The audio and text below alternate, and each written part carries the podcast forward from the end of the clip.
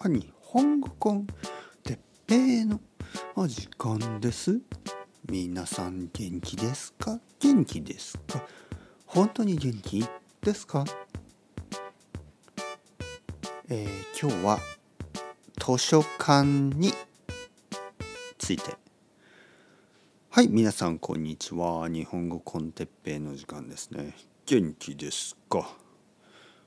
あの僕にはよく行く場所がいくつかあります。ね、よく行く場所がいくつかあります。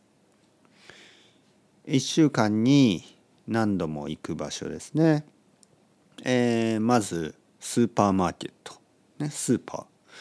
スーパーは多分1週間に2回か3回ぐらい行きます。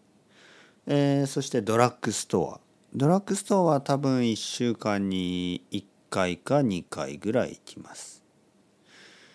あと魚や果物や豆腐やまあそういうところに1週間に1回ずつぐらい行くかな。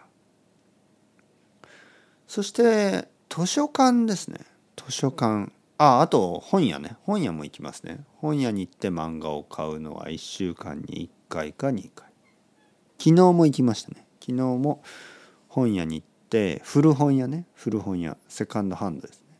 古本屋に行って子供の漫画を買いました、ね、子供はドラえもんを買いました。で図書館ですね。図書館も1週間に1回か2回行きます。図書館はとても便利ですね。えー、僕にとっても便利です。そして僕の奥さんにとっても便利だし僕の子供にとっても便利。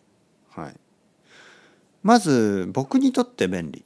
それはまあ僕にはいろいろ読みたい本がある。でもまあそうですねまあ特に歴史の本とか結構高いんですよ。だけど図書館で借りると、えー、まあもちろん無料で借りられる。そして古い本ね。古い本とかも図書館にしかないんですよね。本屋にないような本が図書館にあるんですね。だからとてもとても高くてでも少しだけ読みたい。そういう本を読むことができるしとてもとても古くて本屋にないような本も読むことができるこれは本当に便利ですよね。あと奥さんにとって僕の奥さんにとっても便利。奥さんはま日本語を勉強している。であの図書館にはたくさんのあのヤングアダルトヤングアダルトちょっとまあティーンネイジャーぐらいかな、えー、それぐらいのあの子供というかね、まあ、若い子供まあ若いヤングアダルトって変な言葉ですよね若い大人？若い大人まあまあまあそのまあ大人の日本語じゃないもう少し簡単に書かれたたくさんの本があります。フィクションだけじゃなくてノンフィクションもたくさんあります。でそういうまああの例えば12歳13歳ぐらいの日本人の子供が読むノンフィクションの本たちは僕の奥さんにとってとてもいい日本語の勉強になります。ほとんど振り仮名があってわからない漢字を読むことができるこれは便利ですよね。でそういう本は大抵まああの試さないとわからないんですよね。ちょっと読んでみて自分が好きかどうか合うか合わないかをチェックしないといけないから本屋で買うとちょっとねまああれ？思ったのと違う、ね、ちょっと違う時があるんですよ。だから図書館で借りるのはとても便利ですね。そして子供ですね。子供の本は結構短いでしょ？でも高いんですよ。短いけど高いんですね。それを全て買うと本当に大変です。だからたくさんのあの両親たちは親はあの図書館は本当に便利だと思っている。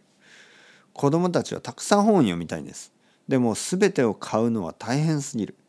だから図書館に行って本を借りる。もちろん子供が大好きな本は買うかもしれません。ねその後に買う。だから図書館っていうのは本当に便利ですね。図書館でいろいろな本をたくさんたくさん試すことができる。そして本当に自分が好きな著者オーサーですね著者とかそういう人の本は買うだからあの全ての人にとっていいシステムだと思います。あのやっぱりね本が好きになれば本を買うんですね。えー、本を買う人たちは本を借りることも多いです。だからまあそのいいサイクルですよね。図書館がなければ、まあ、たくさんの人は本を好きにならないと思います。